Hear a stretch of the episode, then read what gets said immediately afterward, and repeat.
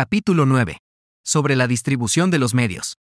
Las maniobras militares son el resultado de los planes y las estrategias en la manera más ventajosa para ganar.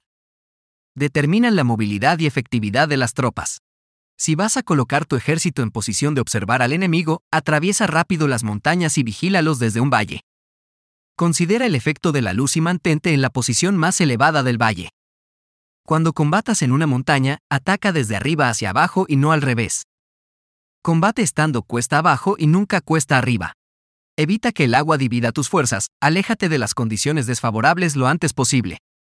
No te enfrentes a los enemigos dentro del agua, es conveniente dejar que pasen la mitad de sus tropas y en ese momento dividirlas y atacarlas. No te sitúes río abajo. No camines en contra de la corriente ni en contra del viento. Si acampas en la ribera de un río, tus ejércitos pueden ser sorprendidos de noche, empujados a ahogarse o se les puede colocar veneno en la corriente. Tus barcas no deben ser amarradas corriente abajo, para impedir que el enemigo aproveche la corriente lanzando sus barcas contra ti. Si atraviesas pantanos, hazlo rápidamente. Si te encuentras frente a un ejército en medio de un pantano, permanece cerca de sus plantas acuáticas o respaldado por los árboles. En una llanura, toma posiciones desde las que sea fácil maniobrar, manteniendo las elevaciones del terreno detrás y a tu derecha, estando las partes más bajas delante y las más altas detrás.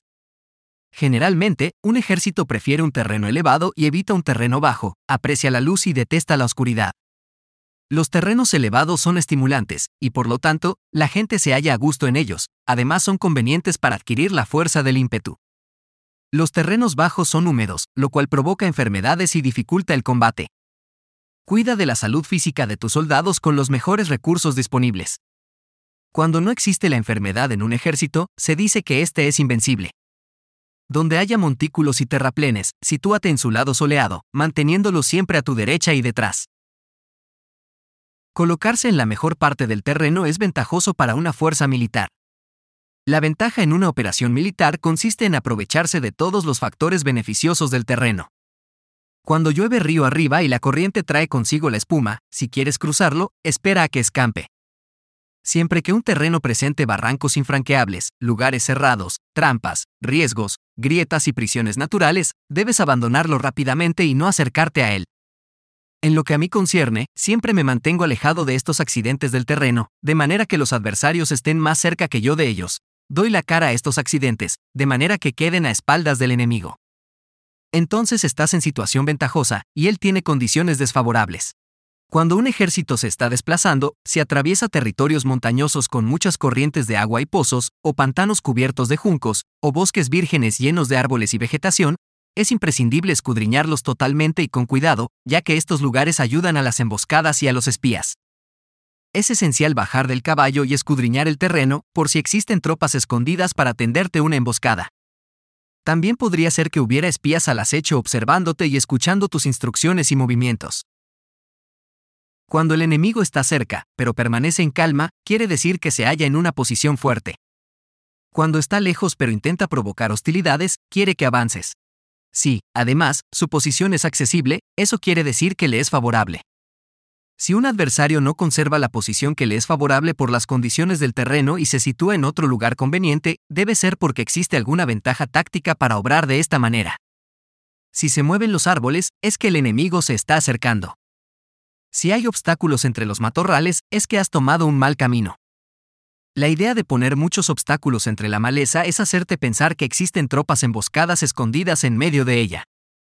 Si los pájaros alzan el vuelo, hay tropas emboscadas en el lugar. Si los animales están asustados, existen tropas atacantes.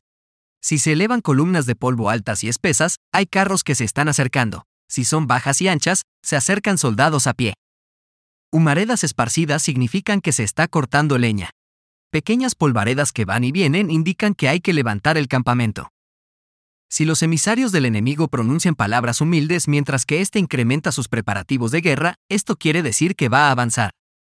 Cuando se pronuncian palabras altisonantes y se avanza ostentosamente, es señal de que el enemigo se va a retirar.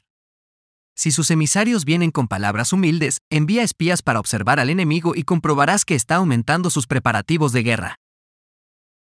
Cuando los carros ligeros salen en primer lugar y se sitúan en los flancos, están estableciendo un frente de batalla.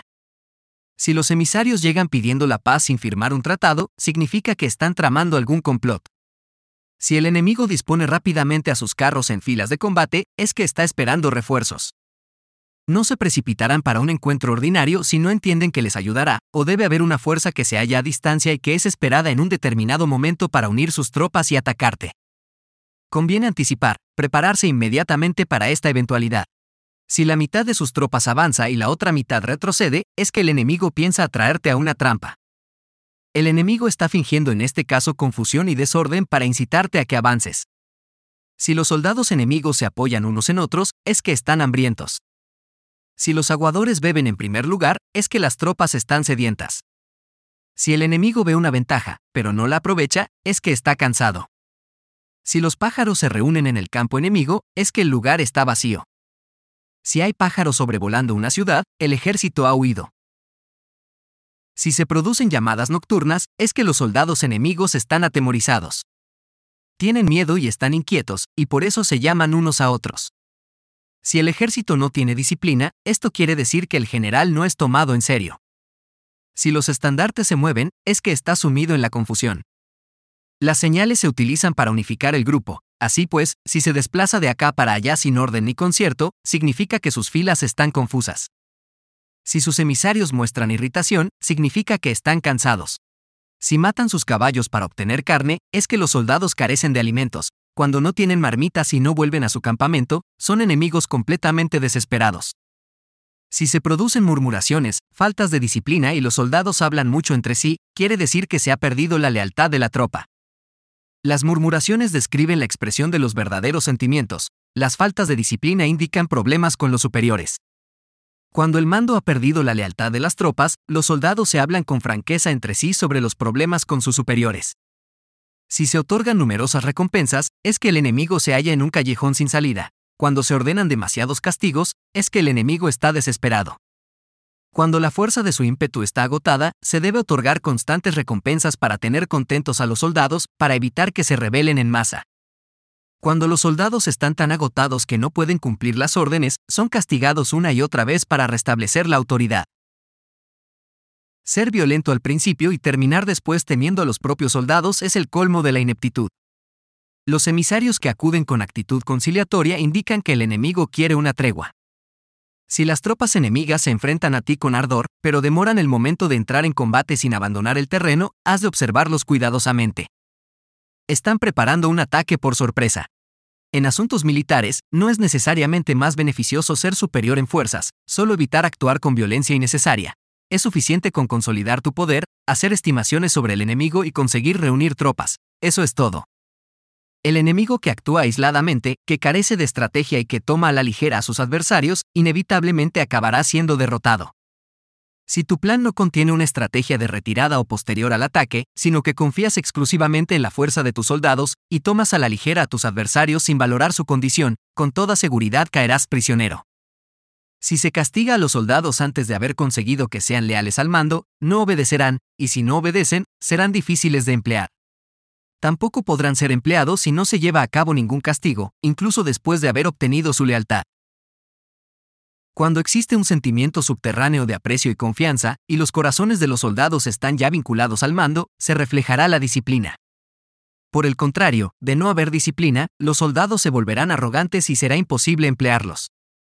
Por lo tanto, dirígelos mediante el arte civilizado y unifícalos mediante las artes marciales. Esto significa una victoria continua. Arte civilizado significa humanidad, y artes marciales significan reglamentos. Da órdenes con humanidad y benevolencia, unifícalos de manera estricta y firme. Cuando la benevolencia y la firmeza son evidentes, es posible estar seguro de la victoria.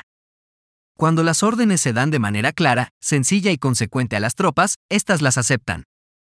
Cuando las órdenes son confusas, contradictorias y cambiantes, las tropas no las aceptan o no las entienden. Cuando las órdenes son razonables, justas, sencillas, claras y consecuentes, existe una satisfacción recíproca entre el líder y el grupo.